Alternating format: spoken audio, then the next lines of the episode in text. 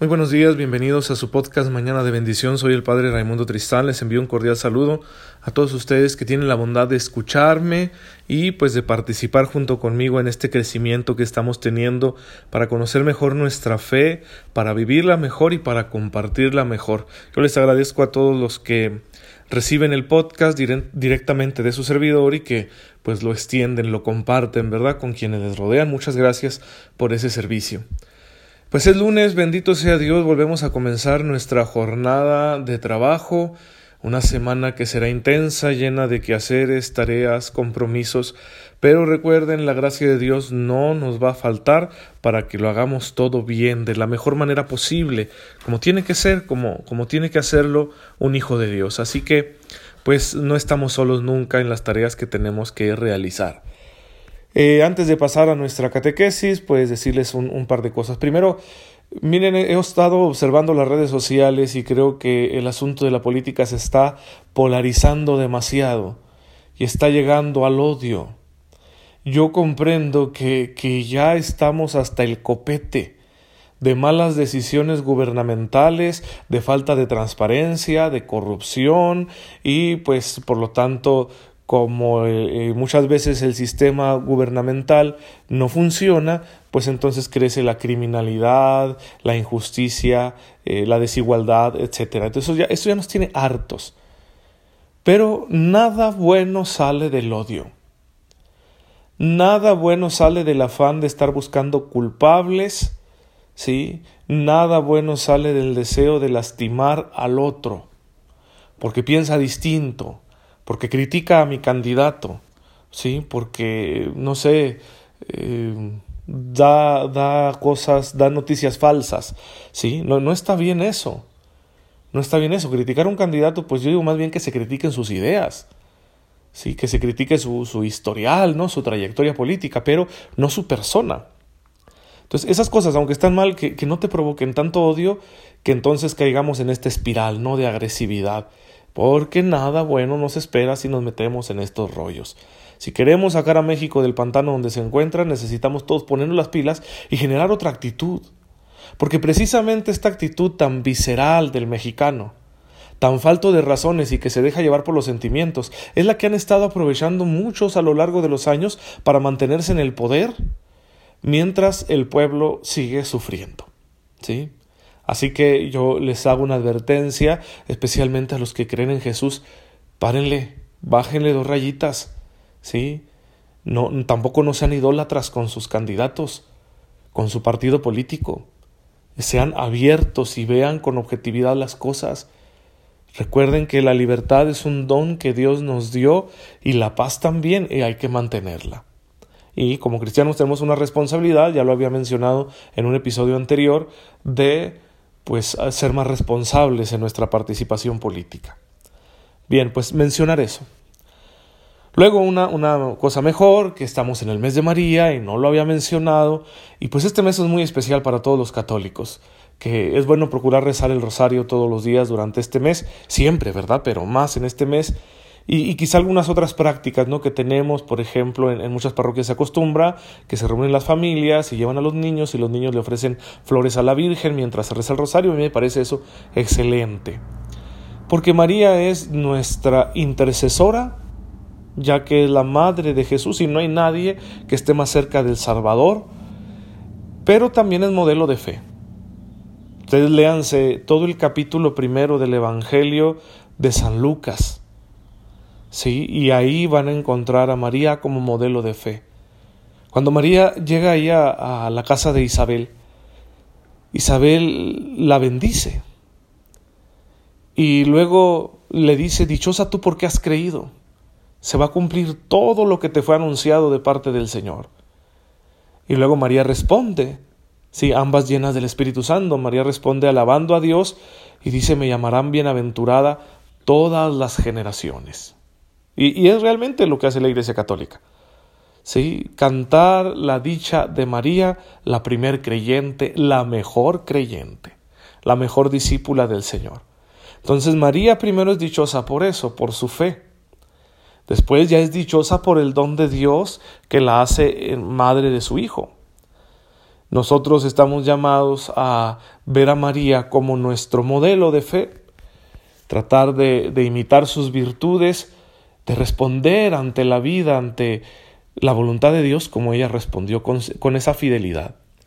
Y creo que no pocas veces los católicos lo olvidamos porque nos gusta mucho querer a María, darle muestras de afecto, le tenemos mucha devoción, mucho cariño, pero luego no imitamos sus virtudes. Esa es una contradicción tremenda. México se caracteriza por ser un país que quiere tanto a la Virgen María, pero luego si vemos cómo estamos socialmente nos damos cuenta que no estamos imitando esa fe. Pues ya tenemos un modelo práctico. ¿sí? de una fe íntegra, completamente entregada a la voluntad de Dios, incluso en situaciones adversas e incluso cuando no se comprende esa misma voluntad. Pues bien, en feliz mes de María, hay que aprovecharlo y ya verán que sucederán cosas muy buenas en este mes y confiamos en ella. Luego, pues, eh, pedirle su, oración. Eh, saben que esta semana me, me, me enfermé, algo comí creo que me intoxiqué y me estuve sintiendo súper mal, súper mal, súper mal. Hasta que ya de plano, ¿verdad? Eh, tuve que suspender actividades el, el sábado porque no podía con mi alma, ¿sí? Así que les pido una disculpa y les pido su oración, oren, hombre, que no están rezando, porque luego siento así como que el enemigo me ataca, ¿verdad?, con mil trabas y, ya tropezamos, ¿no?, en, la secuencia del podcast y de otras muchas cosas buenas que hay que hacer. También por ahí circula en redes, no, no lo he escuchado todavía, denme chance para, para escuchar bien. Eh, el testimonio de Fray Nelson Medina, un, sacerdote dominico de Colombia, que es un gran predicador de, mucho renombre, y que dice que, que le pasó, hasta donde yo tengo entendido, a él en una misa un milagro eucarístico. Y, esto es, pues claro, es una notición, ¿verdad? Pero no he tenido la oportunidad de escuchar el audio donde se da este anuncio, así que denme chance y luego ya lo reflexionamos juntos. Que la gracia de Dios puede manifestarse milagrosamente en cualquier momento, ¿sí? Dios es libre y Él cuando quiera puede regalarnos lo que quiera. Y eh, quiero contarles algo, algo muy bonito que me pasó ayer, para que nos demos cuenta cómo, cómo el Señor responde incluso en medio de nuestra fragilidad, incluso en medio de nuestros errores, ¿sí? Yo debo reconocer que en muchos sentidos eh, estoy cometiendo errores porque hay temas que no sé manejar. No me disculpo en el sentido, no, no me justifico, sí, no me justifico, pero de pronto uno no sabe cómo manejar ciertas cosas, ¿no? Y, y cometes errores, te lastimas a ti mismo, lastimas a los demás. Y yo le decía al Señor el día de ayer, ¿qué quieres de mí? O sea, ¿para qué estoy aquí, Señor? Yo me siento confundido. Y la respuesta no se hizo esperar, porque inmediatamente un seminarista me dice, Padre, que si puede ver a un enfermo en tal hospital. Ok, ok, no era lo que yo esperaba, ¿verdad? La verdad es que aún me sentía un poco mal del estómago y, y, estaba también cómodo, ¿no? Descansando. Pero bueno, está bien, es, es, la respuesta, ¿no? Yo le dije al Señor, respóndeme y me está respondiendo, pues ahí voy. Fui al hospital, atendí a una persona en terapia intensiva. Bien, ¿verdad? La puse en manos de Dios. Cuando iba subiendo antes de llegar con esta persona, una, otra persona que yo conozco me sale al paso y me saluda y me dice, oye, ¿podrás ver a alguien más? Claro que sí, ¿cómo no? Y, llegué, llegué con la otra persona, primero atendí a la que me habían pedido el seminarista y luego llegué con la otra persona, era una joven, al parecer tiene una enfermedad algo grave y estaba batallando con la respiración porque le tuvieron, le habían hecho una traqueotomía y algo pasó, salió mal y, y, le volvieron a hacer otra. Y esa cosa de ser bastante difícil, ¿no? Y no podía hablar, no podía hablar y tenía alimentación nasogástrica, tenía una sonda nasogástrica. Eh, pues bien, yo la vi que respondía con su cabeza, ¿verdad? Le di la absolución, eh, la, la ungí, eh, oré un momento por ella. Y cuando terminé se incorporó así, pero abruptamente.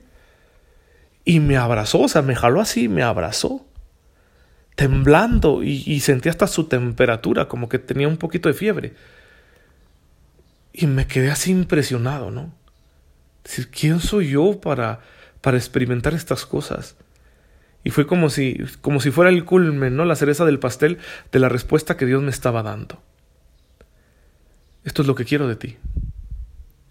Híjole hermanos, pues se me partió el corazón, pero qué bueno que Dios sea así, así de grande, y que eh, me haya escogido a pesar de ser yo un instrumento tan limitado, tan torpe, no, no soy, soy un desastre, soy un desastre, por eso siempre le estoy pidiendo oración, así que pónganse las pilas.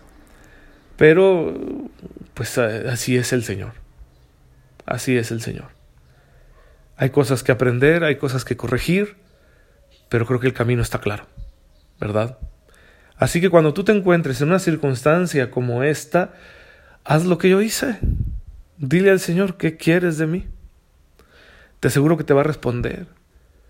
Entiende que la respuesta quizá no va a ser lo que tú esperas. Quizá te va a sorprender, incluso a, a reprender. Pero siempre será mejor hacer su voluntad que cualquier otra cosa. Sí, así que, pues con todo el dolor de tu alma, ábrete a la voluntad de Dios. Y bien, pues eh, ya hoy no vamos a, tener nuestra catequesis sobre el bautismo, pero es que todo esto se relaciona, ¿no? De, de, de, eso se trata la vida cristiana, la vida bautismal, así se desarrolla. Sí, no, no es como que una santidad en automático, ¿no? Es poco a poco. Si Cristo mismo aprendió a obedecer, como dice la Escritura, como dice la carta a los Hebreos, pues con cuánta mayor razón nosotros tenemos que aprender también a hacer la voluntad de Dios, en medio de, errores, de dificultades, de obstáculos, pero también de bendiciones muy grandes, ¿no? Como esta que, me acaba de suceder. Salí del hospital conmocionado, todavía vi a otra, a otra persona enferma y tuve la oportunidad de dar los, los sacramentos y luego ya me fui.